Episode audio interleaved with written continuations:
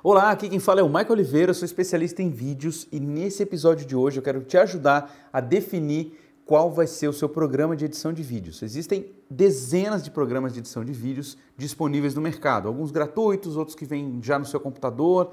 É, eu vou comentar alguns que são os mais conhecidos, tá? Uh, e vou te ajudar a definir qual o melhor programa para você. De repente, o que é melhor para mim não é melhor para você, mas eu vou deixar também a minha sugestão no final desse vídeo.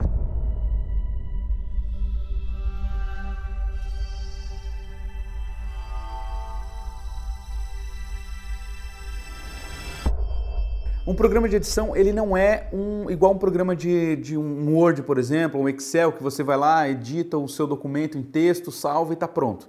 Basicamente, o que, que você faz? Você pega um arquivo bruto de vídeo, você vai fazer os cortes, você vai editar e depois tem um outro processo que é o processo de salvar o arquivo para subir para o YouTube, que é o seguinte: você tem que renderizar o vídeo. Ou seja, tem que salvar aquele, aquele monte de picote que você fez, colocou legenda, colocou um monte de elementos no vídeo, ele vai salvar num arquivo único, tá? E isso chama-se renderização.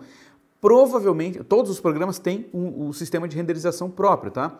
E aí, que é a hora de salvar. E é essa, esse momento que as pessoas não têm paciência, porque elas não estão acostumadas a lidar com o programa de edição de vídeo, elas estão acostumadas a lidar com o editor de texto, com alguma coisa que salva instantaneamente. E no caso do vídeo não é instantâneo. Até um programa de foto tem alguns, alguns tipos de programa que tem renderização. Ele salva a foto e demora até para salvar um arquivo muito pesado e tal. No caso do vídeo, todos os arquivos são muito pesados, tá? E para você levar em consideração agora para escolher o seu programa de vídeo, eu quero que você saiba que, por exemplo, um arquivo que eu gravo no meu celular, ele, um arquivo de, sei lá, 4 minutos, ou 10 minutos, ele vai ficar com uma, 10 minutos, vai. Ele, 10 minutos ele vai ficar com mais ou menos 100 a 200 megabytes, dependendo da, da luz e da cor e tal do vídeo. Já um arquivo de, dos mesmos 10 minutos, com uma câmera DSLR como essa que eu estou gravando aqui agora, é, esse vídeo, cara, esse arquivo pode ficar entre 8 e 12 gigabytes. Então ele é muito mais pesado. Ele traz muito mais informações. Então o que acontece? Para você editar um vídeo feito numa câmera, num equipamento é, ruim ou um equipamento um pouco mais antigo, você vai ter, obviamente, é, muito mais dificuldade. Seu computador vai ficar pesado, não vai conseguir rodar direito e tal. Então, esse é, é um ponto interessante. Você precisa ter um equipamento muito bom para editar vídeo. Não precisa ser o último computador mais caro da loja, mas tem que ser um equipamento um pouco mais novo, sei lá, um i5, i7, sei lá o que, e colocar bastante memória RAM. Se você compra um computador normal, né, ou sei lá, um, um Pentium, sei lá, Pentium não, Pentium já foi, era do meu tempo. Um Pentium, sei lá, Pentium não, Pentium já foi, era do meu tempo.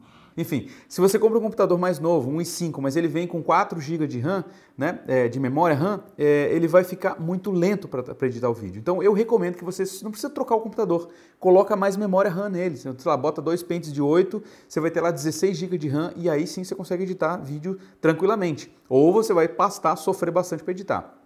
Então, esse é um ponto. Você tem que saber que os arquivos que vêm da sua câmera ou do seu celular são um pouco mais pesados do que o normal. Tá? E aí, lógico, depois tem que dar a destinação correta para os arquivos, editor, não vai mais usar, joga fora, mas mantém o arquivo original, é, é que você, aliás, o arquivo que você salvou para você ficar com um backup e tal. Tá? É, tenta salvar ele sem, sem música no fundo, caso você precise de alguma coisa. Enfim, tem algumas coisas que a gente faz aqui na produção que sempre ajudam é, e que de repente você pode aprender isso num momento mais futuro. Mas para escolher o seu programa de edição de vídeo, você vai ter é, várias opções.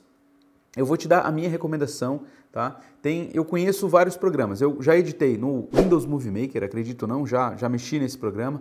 Já editei com um programa chamado VideoPad Video Editor, tá? Que era gratuito e tal, e tinha poucos recursos já editei no Final Cut. E aí quando eu estava no, eu saí do, do, Windows Movie Maker, que era muito básico, né, que era o que vinha no Windows. Isso faz muitos anos. Eu uso o Mac já desde 2009, então você imagina quanto tempo faz. É, quando eu comecei a editar com o programa Videopad Video Editor foi logo no começo dos meus vídeos. Então eu conseguia colocar uma legenda um pouco melhor, eu conseguia salvar um pouco melhor. E aí chegou um momento que eu falei, beleza, agora eu tenho que escolher qual software profissional que eu vou usar, porque não dá mais para editar nesses programas gratuitos. Eu tenho que ter alguma coisa mais completa, mais mais forte né, para isso. E aí, nesse momento, eu fiquei numa encruzilhada, porque tinha vários. Tinha o Final Cut, tinha o iMovie que eu comecei a usar, o Mac, tinha o Adobe Premiere, tinha o Sony Vegas. Sony Vegas já foi o primeiro que eu descartei porque não, não roda em Mac. E eu não ia abrir mão de usar o Mac pra, por causa de um programa de edição de vídeo.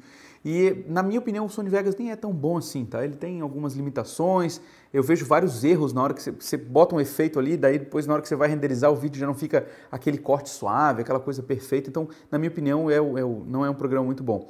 Uh, aí eu tinha ainda o Final Cut e o Premiere no páreo, né?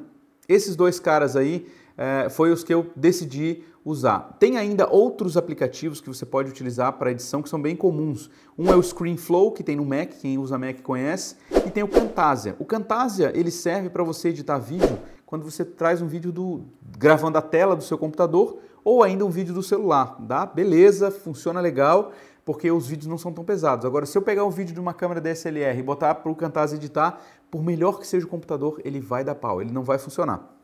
Então, é, não vai rolar. O que, que eu tenho que fazer então? Escolher entre os dois é, aplicativos mais é, top aí do mercado, que é o Adobe Premiere e o Final Cut.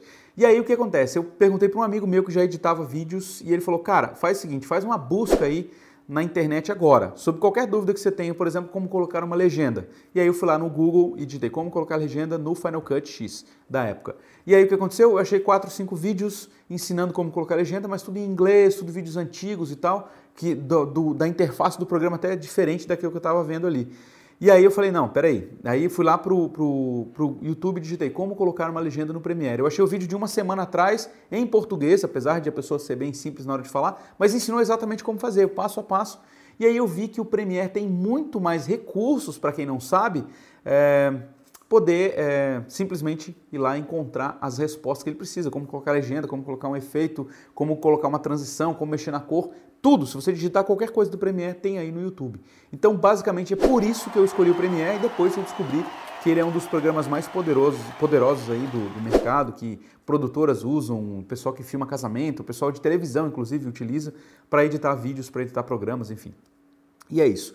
Basicamente, esse foi o motivo de eu ter escolhido o Premiere e essa é a minha recomendação para você. Se você está começando agora ou se você quer migrar para um software mais profissional, o Premiere é a minha escolha para você. Tá bom? Se você curtiu essa pequena videoaula aqui, ou enfim, é, esse nosso bate-papo sobre software de edição, eu quero que você deixe um comentário aqui embaixo com a sua dúvida, seu questionamento sobre o que você pensa sobre é, o software de edição, o que você está usando, enfim, deixa a sua pergunta aqui embaixo que eu posso responder aí no menor tempo possível. E se você curtiu esse vídeo também, deixa aquele seu like especial, ele é sempre muito bem-vindo, tá certo? Um grande abraço do seu amigo Michael Oliveira e te vejo no nosso próximo vídeo. Até mais.